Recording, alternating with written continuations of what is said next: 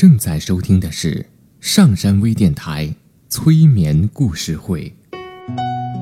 登录微信平台搜索“上山之声”，关注“上山微电台”。刘铁铮新浪微博艾特心理咨询师刘铁铮，微信平台搜索“铁铮心理”。欢迎收听今天的节目。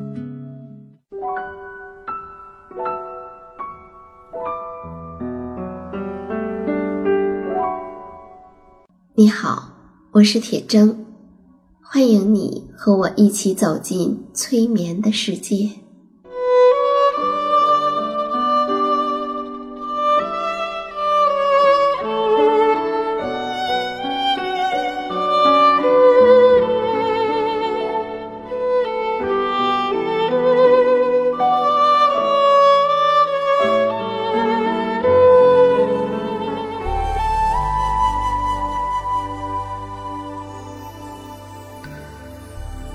催眠并不是催人睡觉的意思，催眠也并不神奇，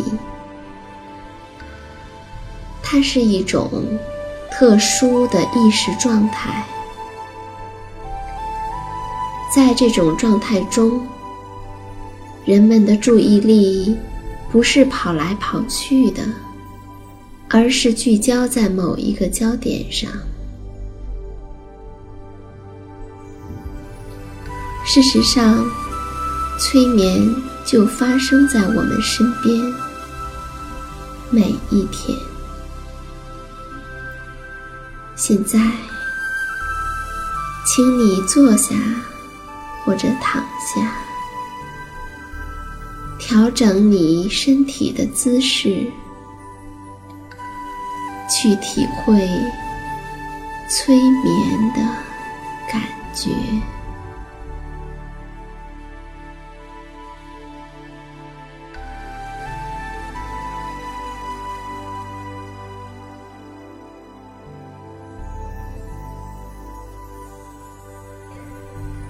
在这个世界上，有很多不可思议的事情。比如说，当我们好奇的要求到“来，给我做一个催眠吧”的时候，我们其实就是在催眠当中呢。而有些时候，我们以为自己在慢慢的进入到催眠状态里面时，其实却恰恰是在从一种催眠状态中走出来。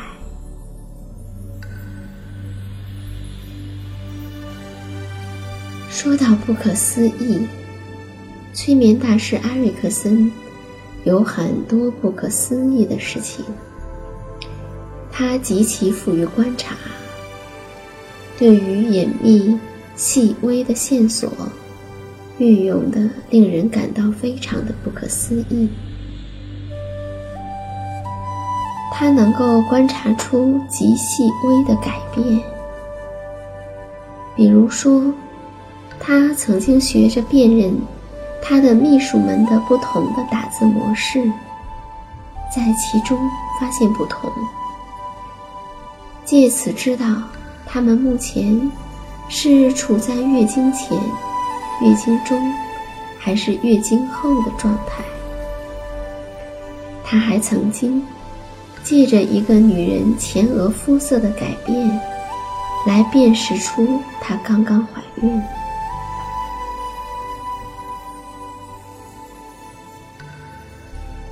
他让他的学生。去观察游乐场上的孩子，预测他们会和谁一起玩，以及下一步会做什么；或者是去观察一群人的互动，判断谁将会先离开，谁会是下一个说话的人，等等。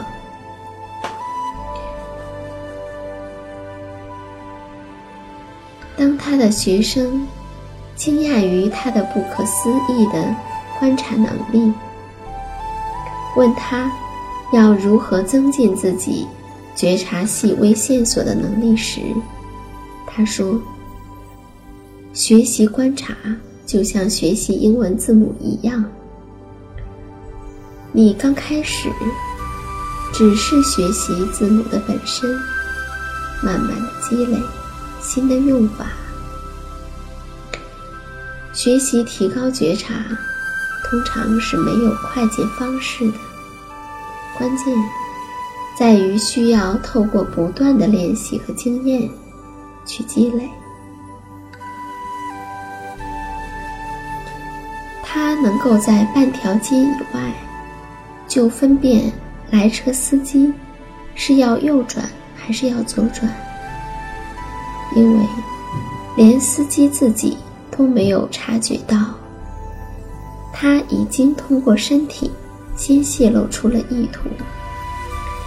通常在转弯之前，司机会先将身体摆向所转方向的另一侧。当人们想发起一种行为时，通常会非常隐微的下意识的表现出来。如果没有经过训练，就会觉得。这是不可思议的事情。再来听一个不可思议的事情。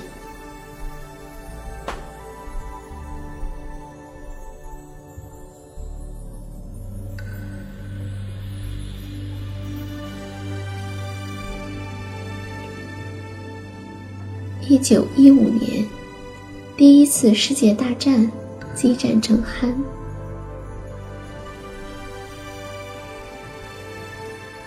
凯撒·大卫率领的一支英军先遣队，被德军包围在非洲的西南沙漠的战场上，有段时间了，已经处于无粮无水、弹尽粮绝的境地。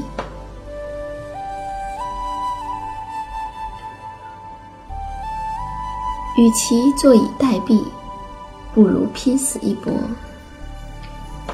凯撒·大卫决定深夜突围，大不了以死殉国，也比困在这里渴死、饿死强。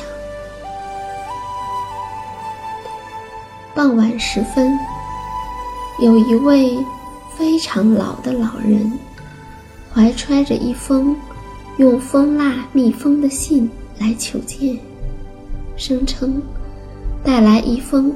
拿破仑皇帝写给凯瑟、凯撒大卫的重要信件需要面呈。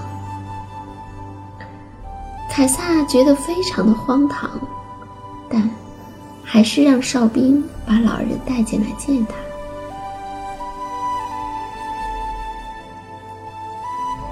听完了老人的话，他耸耸肩，凄然一笑，对老人说。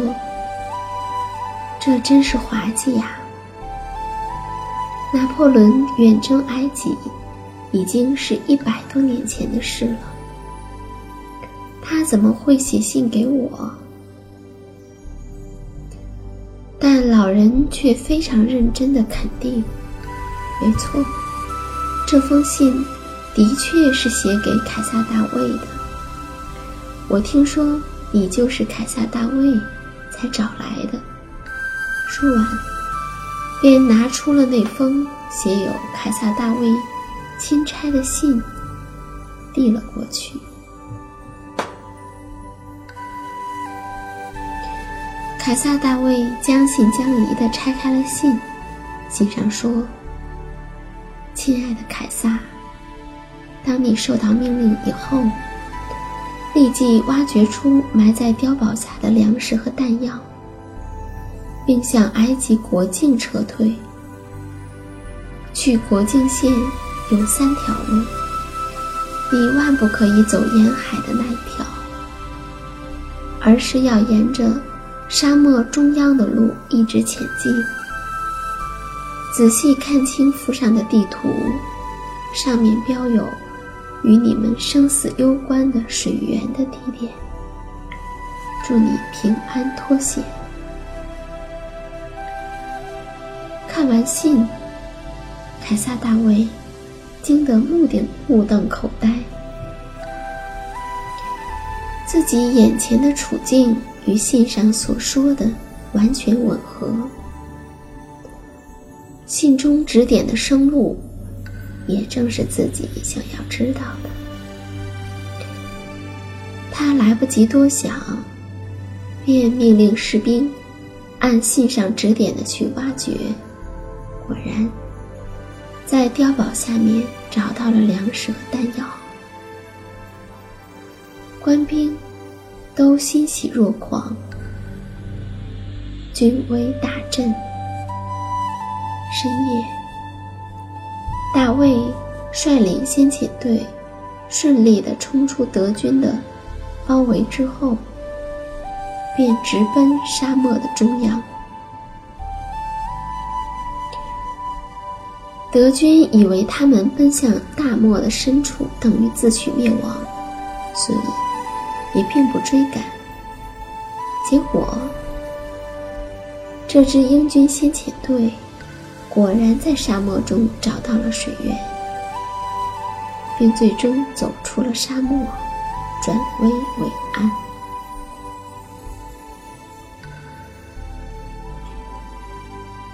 出来之后，大卫想起来，他的曾祖父也叫凯撒，也是大卫，曾经随着拿破仑远征非洲，并战死沙场。于是，在事后，他又专程找到了那位送信的老人，了解。这一神奇事件的详情，老人告诉他说：“一百多年前，他只有十五岁。有一天，有人交给他这封信，说这是拿破仑皇帝的信，